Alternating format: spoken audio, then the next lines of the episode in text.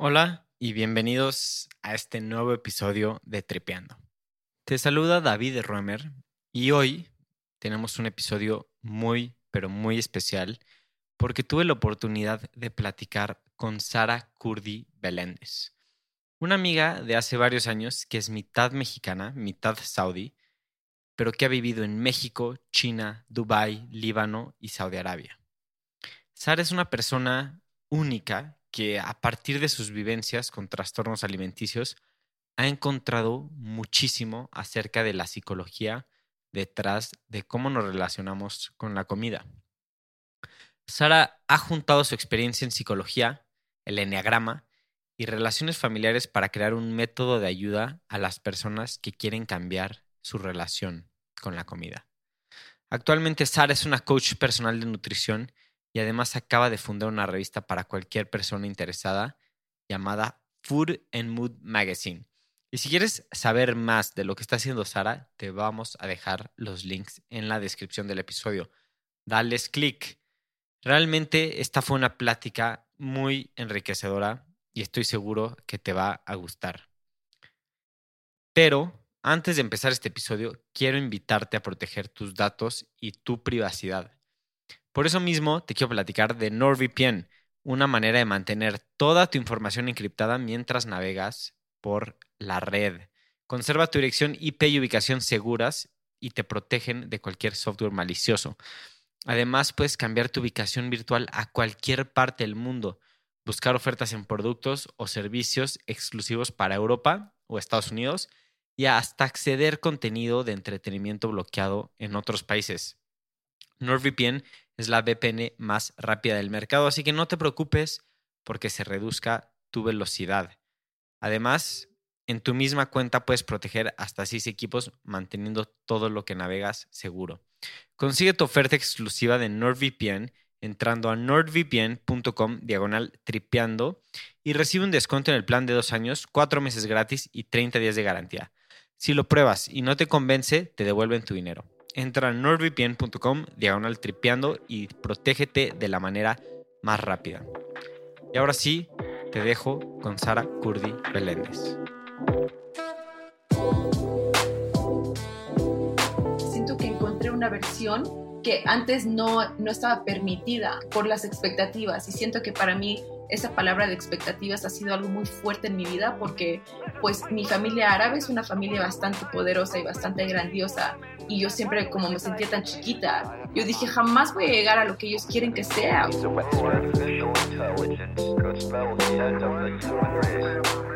Hola Sara, ¿cómo estás? Qué gusto tenerte. Cuéntame, ¿cómo, cómo va todo? Estoy súper emocionada de estar aquí, David. La neta, siento que este es un tema que es muy, muy querido para mí y poder compartirlo contigo, con todos los demás, se me hace algo muy emocionante. Yo también estoy muy emocionado de poder platicar. Sara, nos conocemos de ya hace varios años y me da muchísimo gusto que compartas tu historia aquí en Tripeando. Y quería arrancar preguntándote y que me platiques un poco de tu mix tan variado familiar, que creo que es algo muy interesante para todos. Sí, sí, sí, claro. Este, pues mi mamá es mexicana y mi papá es saudita y nací en Estados Unidos, pero crecí en Líbano. Entonces sí siento que es un mix de todas partes. Y naciste en, en Estados Unidos y luego te mudaste a dónde? Nací en Estados Unidos, luego nos fuimos un año a Arabia Saudita, este, pero fue un año un poco interesante para mi mamá porque como yo fui recién nacida, ella quería que yo pueda crecer de una manera donde yo pueda escoger cómo quiera ver la vida. Y en ese entonces Arabia todavía era muy cerrado. Entonces nos fuimos a San Miguel de Allende, mi mamá abrió un, este, un hotel ahí y ahí crecimos unos cinco años. Después nos fuimos al Líbano porque mi papá todavía vivía en Arabia Saudita con su primera esposa. Y este, entonces para estar más cerquita a él, nos fuimos al Líbano, 14 años, ahí completé mi escuela y de ahí me fui a Dubai para la universidad y de Dubai me fui a China a trabajar un rato y de China me fui a Arabia Saudita y luego ya me regresé a México y ando viviendo aquí en la Ciudad de México. Wow, ok, pues quiero, me encantaría ser como double clic en varias de las cosas que acabas de mencionar. Habiendo vivido en tantos lugares, ¿tú de dónde te identificas? Creo que ese tema de identificarme de un lugar siempre ha sido como algo muy difícil para mí porque cuando vivía en Líbano yo siempre era la mexicana y en México siempre era la libanesa y en Arabia siempre era como la de la segunda familia. Entonces siempre era como la otra y nunca me sentí como que era parte de un núcleo, parte de, de pues que pertenecía a ninguna parte.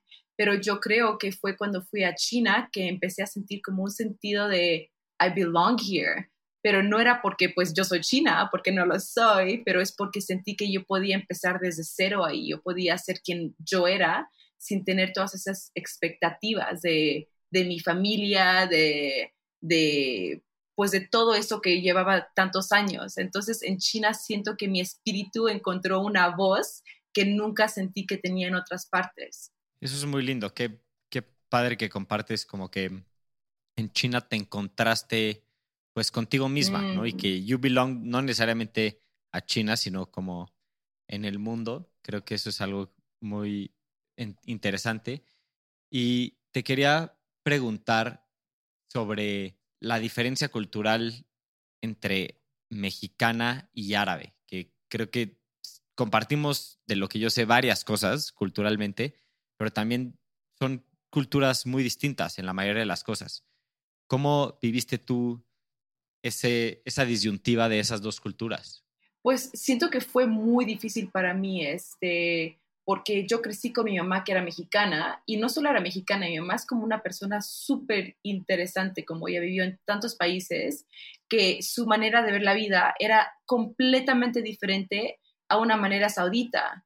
Y este... Tu mamá es intérprete, ¿no? Por eso... Sí, mi mamá es intérprete. en tantos lugares. Sí, sí, sí.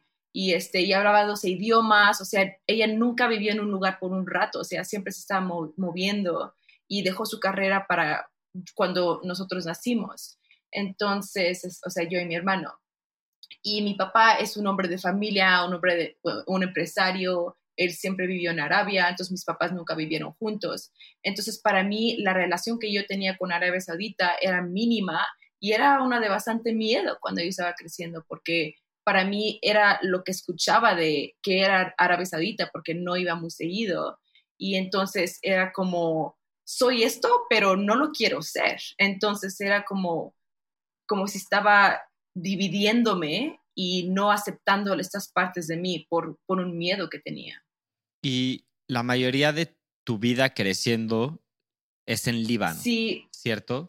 Sí, o sea, la mitad de mi vida fue ahí y la otra mitad fue en varios otros lugares.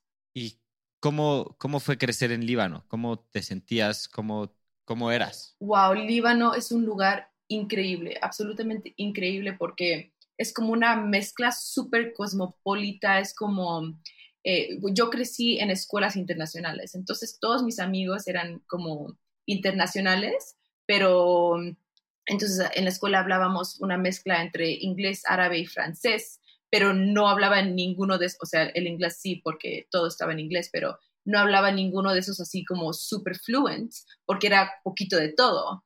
Entonces me sentía como era en la escuela internacional en Líbano, pero no, no me sentía libanesa, libanesa. Pero todos, es como una comunidad súper bonita porque Líbano es mucho de familia, mucho de comunidad, es súper seguro, la comida es absolutamente deliciosa, tenemos el mar, eh, la nieve. Entonces tengo recuerdos súper bonitos de, ir a todas estas como partes del Líbano con naturaleza, con gente que en serio se sentía como familia, aunque no lo era. Y en esos, esos momentos tú creciste con tu mamá y tu hermano. Sí. ¿Cierto? Sí. Y luego tomas la decisión de irte a estudiar la carrera a Dubai. ¿Por qué elegiste Dubai? Sí, estaba, estaba viendo lugares este, en Suiza, en, más que nada en Europa, porque para mí la vida en Estados Unidos siempre tuve la impresión que era mucho como de fiesta y de alcohol y de, y de pues fraternities y, y yo quería tener una educación donde me podía no solo formar en lo que estaba estudiando, pero practicarlo, porque yo fui empresaria desde la escuela, siempre me encantaba este, emprender mis propios negocios. Entonces dije, quiero continuar con esto y quiero hacerlo en una manera donde mi entorno me pueda apoyar a hacer esto. Y como soy saudita, mudarme a Dubái era muy fácil y ahí hay tantos eventos y tanta gente que está dedicada a esto y entonces por eso escogí irme a Dubái y estudié mercadotecnia ahí. Y cuéntame, ¿qué haces después de Dubái? Pues después de Dubai yo dije, porque para mí este Jack Ma, el que empezó Alibaba, siempre fue como mi inspiración, este, de cómo empezó de la nada y yo quería, entonces cuando yo estaba en la universidad, me pasaba todos mis veranos en China, viviendo con familias chinas para aprender el idioma, porque yo sabía que después cuando me, me graduara me iba a ir a China a trabajar ahí. Entonces ya estaba fully equipped con el idioma. Este, entonces me graduó de Dubai y me mudo a Hangzhou, que es la ciudad donde está Alibaba, porque quería encontrar un trabajo ahí. Este, me quedo ahí un rato, no acabo trabajando para Alibaba, pero encuentro otra compañía absolutamente increíble que es en eh, consulting y ayudábamos a, a compañías de afuera de China poderse integrar al mercado chino. Entonces abríamos un subsidiary con ellos y les ayudamos con todo eso. Y cuentas que en China fue como un turning point para ti en el sentido de que por fin te encontraste. ¿Qué sucedió o no sé si algo sucedió, pero qué fue lo que cambió en ti que, que encontraste una nueva versión de Sara? Sí, sí, absolutamente. Siento que encontré una versión que antes no, no estaba permitida por, por las expectativas y siento que para mí esa palabra de expectativas ha sido algo muy fuerte en mi vida porque pues mi familia árabe es una familia bastante poderosa y bastante grandiosa y yo siempre como me sentía tan chiquita, yo dije jamás voy a llegar a lo que ellos quieren que sea, o sea, tengo hermanos que son los mejores doctores, los empresarios y yo decía, o sea, qué miedo ser parte de esta familia porque yo ni sé lo que quiero. Entonces en China, pues dije, adiós al dinero de la familia, quiero, quiero hacer esto sola y fue la primera vez que sentí como, wow, o sea, puedo intentar vivir la vida de una manera tan diferente a lo que estoy acostumbrada. Y siento que eso también me dio mucha confianza en mí misma de una forma, este, y encontré unas partes de mí que nunca había tocado antes. ¿Y fue difícil este proceso como de dejar ir? Súper difícil. Dejar ir tu familia, todo. Este, dejar ir mi familia no tanto, porque como ya llevaba bastante tiempo viajando sola y viviendo sola, pero más que nada era todavía encontrarme porque siento como que estaba corriendo de una identidad de expectativas que no quería ser parte de eso, pero al mismo tiempo todavía me sentía súper confundida de lo que estaba haciendo, porque para mí los negocios y el success siempre era algo como porque estaba corriendo de, del failure. So, no, no era de una manera que era en serio muy like true to myself y muy auténtica porque siempre quería como eh, comprobarme, ¿no? Que sí, sí lo valgo, que sí puedo ser algo especial. Entonces ahí todavía sentía como ese peso. Y en China sientes que encontraste respuestas, te dio pistas para lo siguiente que querías hacer en la vida. Este, pues yo estaba segura que quería continuar siempre como en los negocios y trabajar con gente del corporativo pero no estaba muy segura porque todavía tenía muchísima ansiedad, tenía problemas todavía con mi alimentación, entonces había, tenía muchos problemas emocionales y como de, de, mi salud mental y física que no me dejaba ser yo. O sea, algo estaba ahí cabrón todavía muy fuerte que me sentía un poco enjaulada dentro de mí misma. Y bueno, haciendo clic como a este tema del, de la alimentación y de la ansiedad, que creo que es algo con lo que muchos nos relacionamos, tú tenías, bueno, llevabas cargando ya desde un rato problemas con tu alimentación, ¿no? Y fue China como, bueno, no sé si nos puedes contar un poco de eso, pero también qué fue lo que encontraste en ti misma durante tu vida en China. Sí, sí, totalmente. O sea, mi trayectoria con la comida fue uno de bastante oscuridad, porque para mí siempre era, cuando estaba en la escuela, yo quería ser la que era vista así como disciplinada, o sea, yo anhelaba ser respetada por los demás. Este, y creo que viene mucho de eso, de sentirme tan chiquita, yo quería poder ser alguien como que la gente admiraba. Entonces, para mí era mucho de todos los días gimnasio, comer súper saludable, entre comillas, porque pues obviamente no me sentía saludable. Este, entonces era como mucho de controlar lo que estaba comiendo, no comer azúcar, no comer eso, no comer eso, estudiar un buen de nutrición y luego todos venían a mí como, como mentora, ¿no? Como, ¿cómo puedo comer para tener tu cuerpo? Y, así, entonces esa se volvió mi identidad. Y, a mí me daba terror porque sentía que no me podía salir de eso. Entonces me sentía tan encajada que a veces tenía como unos arranques con quiero comer toda el azúcar del mundo porque me sentía tan limitada. Entonces ahí había muchísima como muchísima vergüenza porque decía, ¿cómo puedo manejarlo en una manera que no sea tan restringida?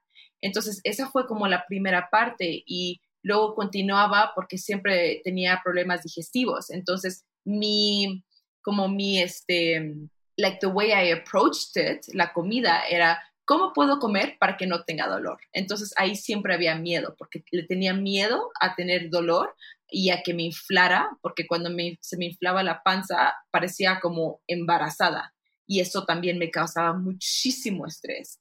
Entonces ahí había como un patrón bastante oscuro que yo pensé que estaba, o sea, haciendo lo posible para mejorarme, pero no había, no había visto que esto era como un patrón de perfeccionismo que me estaba escapando de mí y de mi vida y de lo que estaba pues surgiendo lo que necesitaba ver, que, estaba dentro de mí, que no quería ver.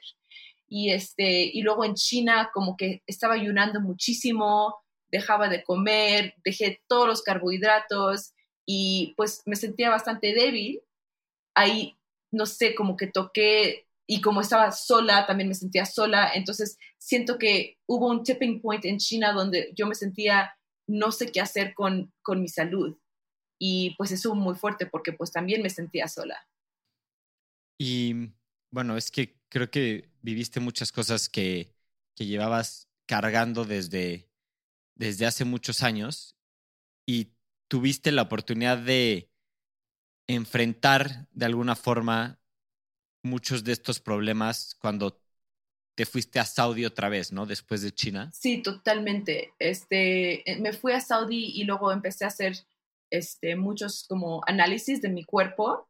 Em, y luego ahí, en, cuando estaba en Arabia, me diagnosticaron este, como anoréxica y luego ahí yo, yo no lo quería aceptar. Esto, esto, es algo que, o sea, ¿tú tenías idea que estabas pasando por eso? No, es que para mí los, los trastornos alimenticios siempre era como, yo lo veía así como algo de jamás en mi vida yo tendría algo así, porque yo solo estoy siendo saludable pero era como una obsesión que luego vi que, güey, esto está cañón, o sea, esto no se siente normal y no me importa quién dice que es un, un trastorno alimenticio, yo no me siento bien. Pero, o sea, yo jamás me hubiera relacionado como, como anoréxica, pero totalmente, ya después de que empecé a aprender más de, pues, de todo este mundo, pues sí, ya, ya lo relacioné muchísimo más con, con mis patrones.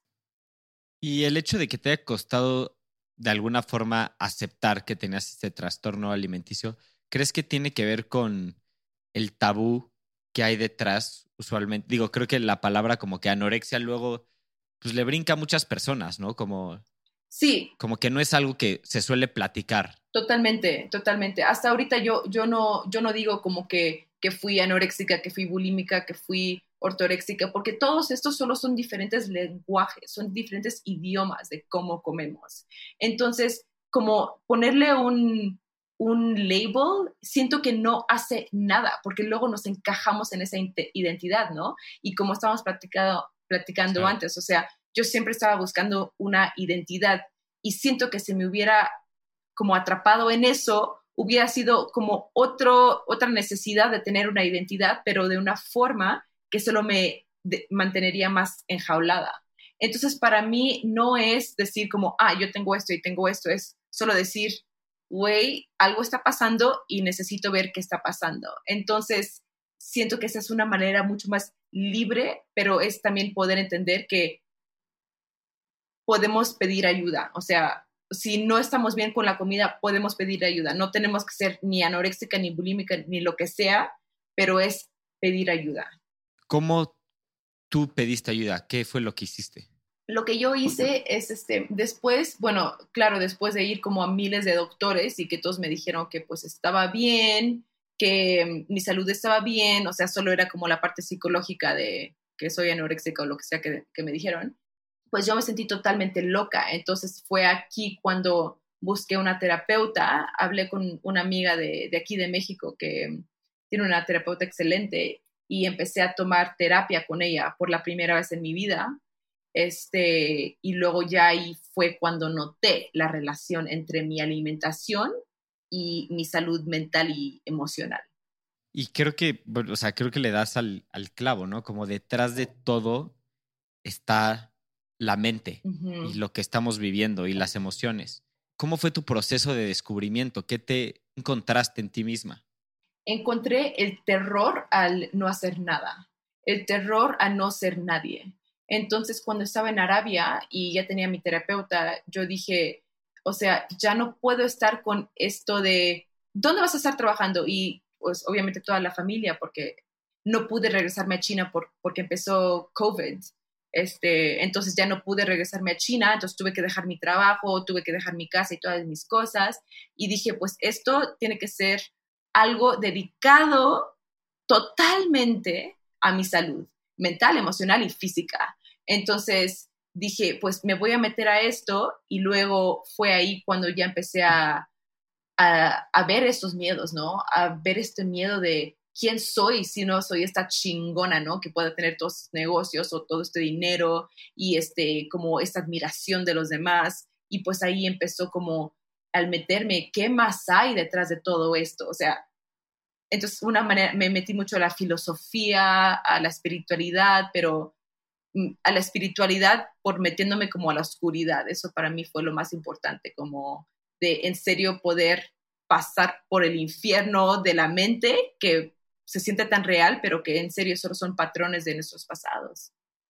Me encantaría que nos puedas platicar un poquito más de eso, o sea, ¿qué significa para ti navegar esta parte oscura de la mente, ¿no? Que creo que todos tenemos. Sí, sí, totalmente. Y este, pues cuando estaba en Arabia, tocaba, o sea, muchísimo más fuerte este tema de no pertenecer, porque estaba viviendo con mi papá y con su primera esposa y mis medios hermanos, entonces había tanto que me estaba pasando, tanto estrés, tanto sentirme como juzgada, aunque no me lo digan, o sea, yo lo sentía porque era lo que le estaba proyectando a ellos. Entonces me sentía así como que muy culpable de quién era y me estaba reflejando muchísimo con la comida cuando comíamos juntos. Y entonces yo dije, si esto me está pasando tanto aquí, hay algo que está relacionado con el estrés. Entonces lo que estaba haciendo en esos momentos es meditando tanto en los momentos más difíciles y eso para mí es como pasar, o sea, el, el journey de pasar en el infierno, ¿no? Porque es el no hacer nada cuando cada célula de mi cuerpo me dice corre o, o pelea o haz algo y el solo poder ver el miedo en los ojos y no hacer nada, eso es súper difícil. Y entonces para mí eso como que fue mi práctica. No, qué increíble. Creo que muy relacionado como a pues, temas de, de ansiedad y depresión, ¿no? Esto de que como que la reacción, o sea, humana es corre, ¿no? O sea, sientes un, tienes un pensamiento o un sentimiento que te asusta y lo primero que hacemos es escondernos, ¿no? y, y justo lo más contraintuitivo y lo más interesante es que tenemos que hacer todo lo contrario y es tan complicado, ¿no? Es sentirlo y, y vivirlo y enfrentarlo de alguna forma. Totalmente.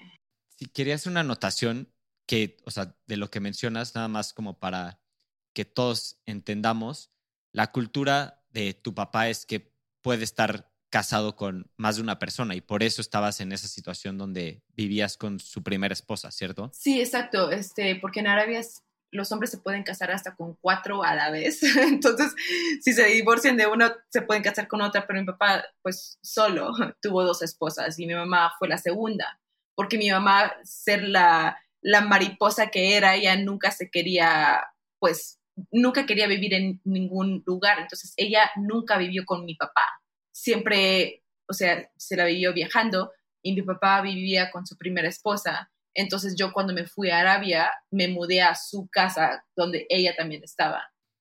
Sí, no, bueno, y eso genera problemas de, de pertenecer, ¿no? Naturalmente. Sí, y ahorita hasta estoy reflejando porque ella es la dueña de la cocina de la casa, ¿no? Entonces yo me estaba comiendo su comida cuando yo me sentía súper juzgada por ella, aunque no, no me lo estaba diciendo necesariamente, porque yo no sé lo que estaba pasando en su mente. Pero entonces, simbólicamente, ¿no? Yo sentía que ella estaba controlando toda la casa y no me gustaba su comida y yo estaba peleando con, pero yo quiero comer como yo quiera comer, pero no puedo porque estoy en su casa. Entonces ahí también venían muchísimos problemas porque yo decía, ¿dónde está mi poder, no? O sea, porque es, es como, like, I'm kissing gas, porque quiero caerle bien a la esposa de mi papá. Entonces ahí también había como que unos trucos bien fuertes que estaban pasando.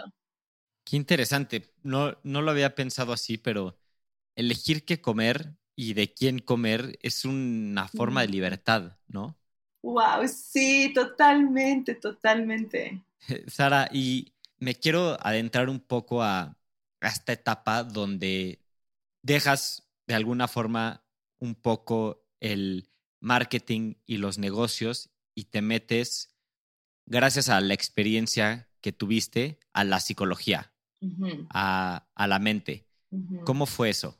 Sí, este, cuando empecé a tomar mis sesiones con mi terapeuta, pues yo dije, wow, o sea, esto está increíble, lo que ella puede hacer como con lo que nos está pasando es pura arte, es arte del individuo, ¿no? Es como nuestra arte interna que se está manifestando en nuestro cuerpo, sea depresión, ansiedad, trastornos alimenticios, o sea, eh, lo que sea, los problemas con la digestión, todo está conectado. O sea, ahí noté que el cuerpo es lo que está reflejando lo que está pasando adentro.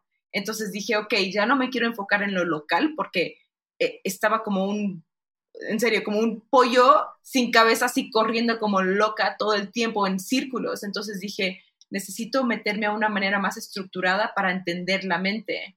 Entonces ahí es cuando me empecé a meter al enneagrama, porque mi terapeuta también trabajaba con el enneagrama, este, la terapia gestalt, la filosofía china, eh, de, como estar más como presente, presente a lo que está pasando, a estar abiertos y receptivos a la vida porque esa era la parte también muy importante de no solo meterme en la mente para tratar de explicar las cosas en una manera como más cognitiva, pero también de ver que no sé nada y estar abierta a la, vida para recibir los mensajes que me están trayendo mis, mi estrés y pues mi relación con la comida. Entonces empecé a leer muchísimo sobre esto, hice unos entrenamientos, hice una, una formación y, esto fue todo en línea, porque como era COVID, todo se, era posible hacerlo en línea. Entonces, este, hice en, en Regent's uh, University de Londres, ahí hice una formación en counseling and psychotherapy, y luego en otros, otras modalidades de, de estudiar la mente y de psicoterapia, y ya desde entonces me he parado. Sé que el enneagrama y la psicología de Gestalt te ayudaron mucho. ¿Me puedes explicar qué es, qué es cada una? Sí, claro. El enneagrama, es que ahorita el enneagrama es como es súper popular, pero siento que todo se puede volver popular y solo porque es popular no quiere decir que es así de superficial como lo vemos, ¿no? Es como pop psychology, o sea, la psicología es algo clásico que es somos nosotros, ¿no? O sea, es estudiar la mente. Y la manera que a mí me gusta ver el enneagrama es más de ver como esos patrones, ¿no? De nuestro carácter, cómo se formó nuestro carácter y qué es ese blind spot that we can't see y que siempre estamos regresando a lo mismo, a lo mismo, a lo mismo, a lo mismo, que no lo podemos ver. Y este, el enagrama es un símbolo que, que enseña el movimiento del universo. Entonces, el origen del enagrama lleva muchísimo tiempo, viene de una, de una de un aprendizaje místico del sufismo y empezaba con bailes, ¿no? Para conectarse a algo divino y solo era como transmitido eh, de maestro a maestro. Pero luego ya en los últimos em, este, decades ya lo, lo, lo, pusieron ya en una manera más eh, psicológica, en, enseñar los patrones de la mente. Entonces es como ver los patrones del, del, del ego, del carácter, Y a mí lo más importante es ver cómo esos patrones no son lo que somos nosotros. Esto es lo que estamos haciendo y nuestras motivaciones, que es un mapa de lo que no estamos viendo de nosotros, pero también de nuestras virtudes. Entonces es poder ver todo lo que lo que anhelamos, ¿no? Nuestros deseos y también lo que nos está atrapando de eso. Como tú dijiste, ¿no? Es como saber saber lo que nos está pasando, pero al mismo tiempo hacemos como cosas contra lo que queremos hacer, ¿no? Es, es algo súper irónico, pero el enneagrama nos puede enseñar a ver con claridad estos patrones. Y luego también ver como que no somos esto, ¿no? O sea, esto es las motivaciones de por qué hacemos lo que hacemos, es, es como el, yo, yo lo veo como el juego de la vida, ¿no? O sea, es, esa como ironía, ¿no? De, de, de, ay, pues de cómo estamos haciendo algo contra, o sea, el sabotaging, lo que nuestro espíritu más grande como está deseando.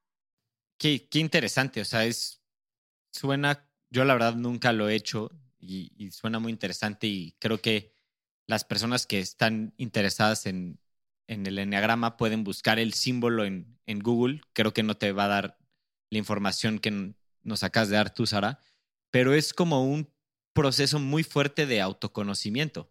Exactamente. en esas palabras justamente, es autoconocimiento y para mí lo, más importante no es saber qué número somos, porque eso no, no, importa tanto. Lo que más importa es ver que es ver todas esas formas, porque son nueve números, ¿no? En, en, el símbolo. Este, son nueve números son nueve formas de cómo nos engañamos, de cómo el ego nos engaña para quedarnos donde estamos y en esos patrones of our blind spot. Entonces, menos de saber, ah, yo soy este número, es ver qué, es, qué táctica estoy utilizando ahorita para no darme cuenta de lo que me necesito dar cuenta, porque eso duele, darnos cuenta de algo que no queremos ver duele, pues por eso justamente se formó el ego, ¿no? Para protegernos de ese dolor. Wow, qué padre forma de ponerlo, para eso se formó el ego. ¿Cómo este background y esta información en la que te empezaste a meter eh, llegó a ser como un, un tipping point de alguna forma en el que dijiste, ¿sabes qué? Quiero combinar esto con la comida, que creo que es algo novedoso e innovativo. Sí, es que siento que la relación con la comida, uno, es algo que no podemos evadir, porque si lo evadimos, nos morimos, ¿no? Entonces es como, tenemos que comer, quieras o no quieras, si quieres vivir, tenemos que comer. Entonces es, una, es un lenguaje que tenemos que hablar. Y entonces dije, esto no es algo que puedo no ver. Y como esto es una práctica mía diaria, ver mi relación con la comida es como, es como un metric, ¿no? Es, es ver dónde estoy internamente también.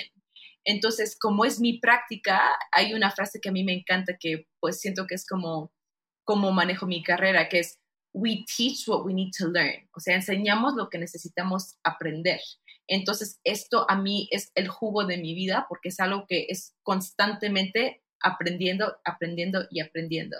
Entonces, eso es uno, no poder vivir sin eso. Entonces, necesitamos aprender cómo relacionarnos de una forma que nos guste y nos traiga joy, ¿no? O sea, que podamos disfrutar. Y el otro punto es que es algo tan tabú y que causa tanta vergüenza que muchas veces ni podemos aceptar que tenemos como un, que, hay algo ahí raro, ¿no? Es como, no, todo está perfecto, no, a mí, a mí me encantan los dulces y por eso me encanta comer, pero claro, si, si estamos claros que nos encanta comer y que por eso comemos así, está perfecto, espectacular, pero si nos estamos engañando diciendo como, a mí me encantan los dulces y me encanta comer y por eso como así, pero realmente es como necesito esconder la comida porque a mí me, da miedo que todos vean cuánto como o, necesito enseñar a, los demás que yo no como esto. Entonces hay como muchas maneras de protegernos de esa vergüenza.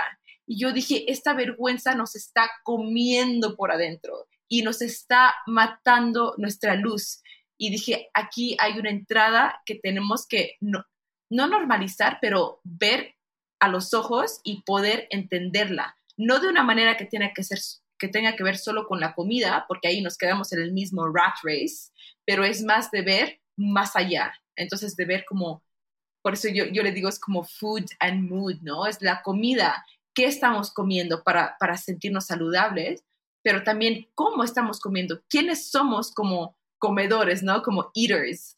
Who are we as eaters? Que está trayendo o no la salud que, que, deseamos. Qué increíble, de verdad. Sé que esto, te, este conocimiento y, y esta experiencia te llevó a tú empezar a, hacer coaching, ¿no? Con las personas. No sé si me puedes contar cómo fue ese proceso y qué es lo que trabajas con las personas con las que comenzaste a hacer el coaching. Sí, totalmente. O sea, yo empecé queriendo ser psicoterapeuta como mi terapeuta, porque yo dije, esta es, mi, mi main bread and butter, ¿no? Este, pero luego ya empecé a notar que con la relación con la comida sí necesitamos dirección y estructura. Entonces me tomó mucho tiempo porque yo dije, la palabra coach tenía como una reacción alérgica a eso, porque yo dije, yo no quiero estar jaloneando a nadie, o sea, yo quiero entenderlos y quiero que la gente se entienda pero luego cuando viene, o sea, yo, lo que yo necesitaba en esos momentos no era solo hablar de mis problemas, pero era también, ahorita por favor necesito que alguien me guíe, pero que me guíe porque me entiendan. Entonces ya mezclé lo, lo de psicoterapia con el coaching para poder entender a mi cliente de dónde está viniendo, dónde está ahorita su mente, sus emociones, sus deseos y poder darles una ayuda para semana por semana, porque yo trabajo por, por semanas, este, poquito a poquito como experimentos para ver cómo le hace sentir este experimento a mi cliente. Entonces lo que hacemos es, la primera sesión es formar una estrategia basada en los deseos de dónde quieren estar en sus vidas con su salud y su cuerpo, con su self-confidence, ¿no? De cómo se quieren sentir.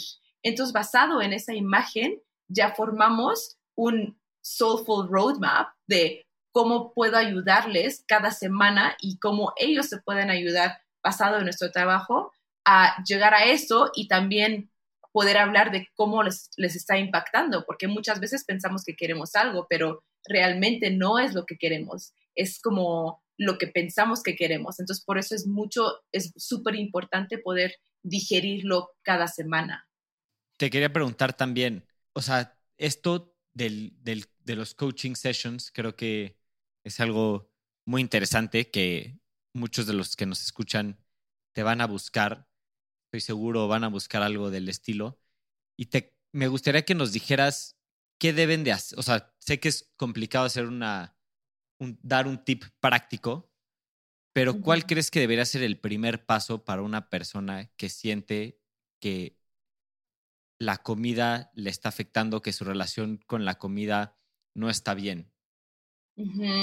Sí, algo que yo siento que es súper importante es, uno, dejar de pensar que la comida es el enemigo y dos, es ver cómo nuestros patrones nos están enseñando mensajes. Entonces, si, si esta es como, si ese es el, el, tema, ¿no? Si, si el tema es que nuestra relación con la comida nos está enseñando otras partes de nosotros, entonces ahí automáticamente no podemos ir a ningún libro, no podemos ir a ningún este, influencer para ver qué necesitamos comer, porque el punto es que va a ser único a cada persona, porque cada cuerpo y cada mente y cada vida es súper única. Entonces, lo que yo recomendaría es ver que no necesitamos más información, porque ahorita vivimos en una época de tanta información bombardeada a nosotros que nos causa tanto estrés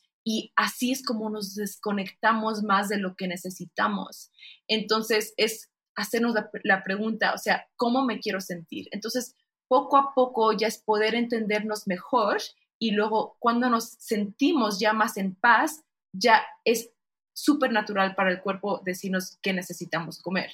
Pero aquí es donde yo veo el arte de la experiencia, ¿no? Del proceso de poder hablarlo, encontrar a alguien donde en serio nos pueda apoyar, porque luego si no la información, esto se puede volver los demonios, porque es todo, todo es válido, todo, todo, todo es válido. Cada dieta que existe aquí es válida para alguna persona.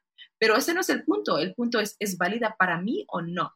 Ese es un excelente punto porque si estamos rodeados, todo el, todo el tiempo está escuchando que la dieta keto, que ser vegano, que ser vegetariano, que ser carnívoro, y es tanta información y parece que todas las dietas aplican para todo el mundo, cuando lo que hay que hacer a partir de lo que dices es como ser intuitivos con nosotros mismos, de qué nos hace sentir bien.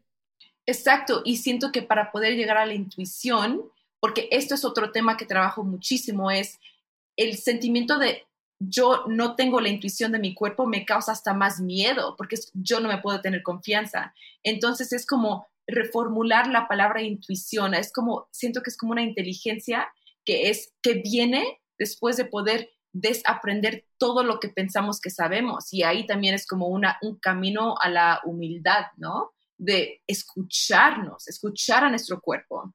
Y, y ahí pues requiere mucho silencio, requiere mucho como de separarnos de toda la información, porque la intuición sí es algo súper importante, pero al mismo tiempo si no la tenemos, si no la sentimos, pues esto es, es totalmente válido y ahí es donde podemos como llegar más a como relaxing more into ourselves, ¿no? Centrarnos más.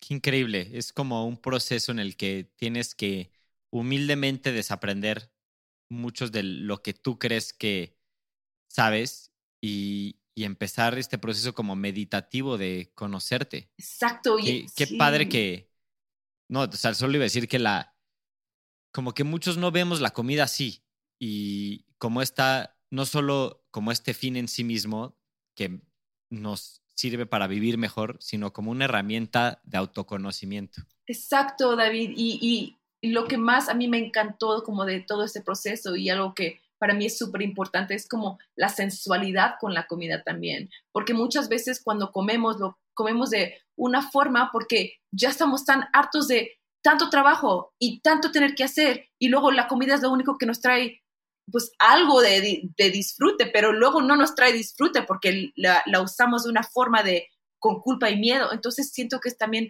poder regresar a nuestro placer, la vitamina P, que es la vitamina del placer y eso es súper importante porque lo que comemos no es solo la comida, eso es solo una parte, pero es lo que consumimos de la vida, ¿no? Las relaciones, este, todo lo que tenemos a nuestro entorno es un proceso también de consumir y de crear.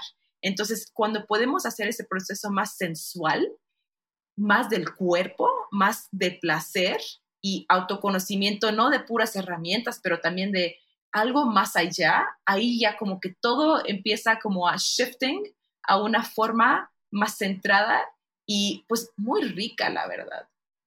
Wow, la verdad me encantaría empezar este proceso después de lo que has platicado porque hay tanto, tanto que todos tenemos que aprender.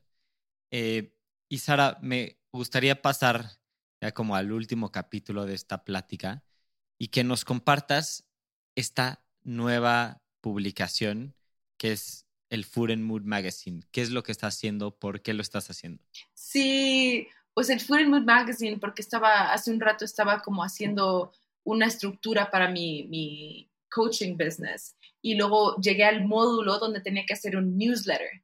Y para mí crear contenido solo para mercadotecnia o para crear algo me causa mucho estrés. Entonces lo puse al lado y luego de repente me vino la idea de crear una revista, este, de poder compartir todo lo que estoy aprendiendo, porque yo soy un poco junkie de, aprender. O sea, ahorita estoy también haciendo mi maestría en East West Psychology, estudiando mucha filosofía, este, la eh, psicoterapia gestalt. Entonces, todo esto que estoy aprendiendo me vuelvo loca si no lo puedo compartir, porque así también es una manera para digerirlo.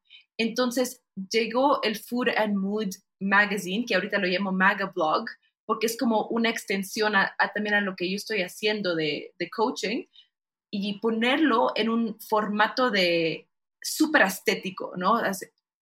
Este, como el diseño increíble, las fotos que tengan sentido cómo la comida no es solo para comer, para tener la energía que necesitamos, pero cómo es una conversación.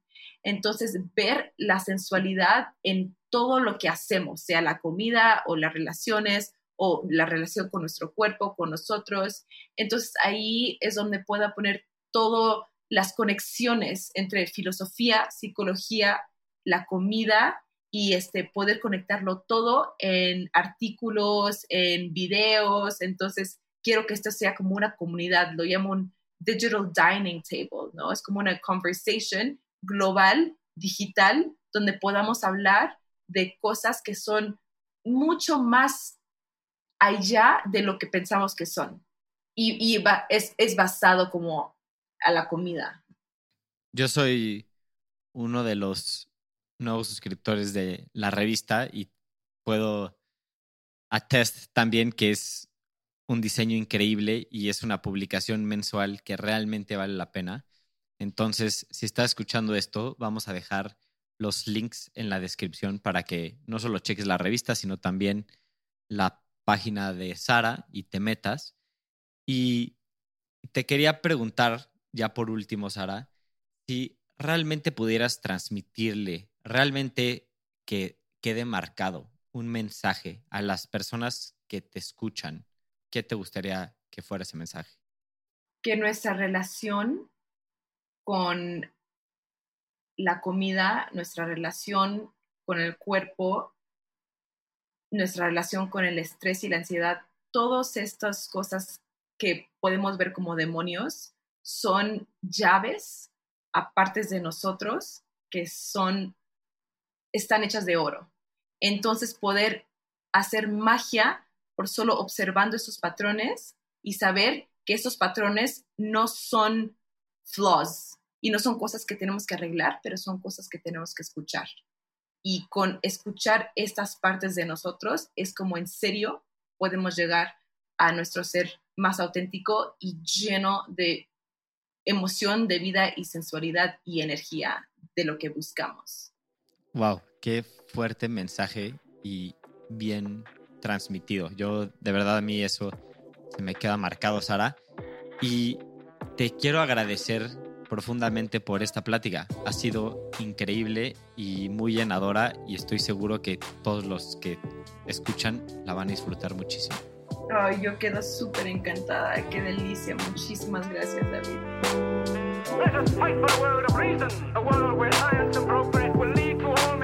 Why don't we crystallize imagination? I have my mind. The mind needs books like a sword needs a whetstone. Artificial intelligence could spell the end of the human race.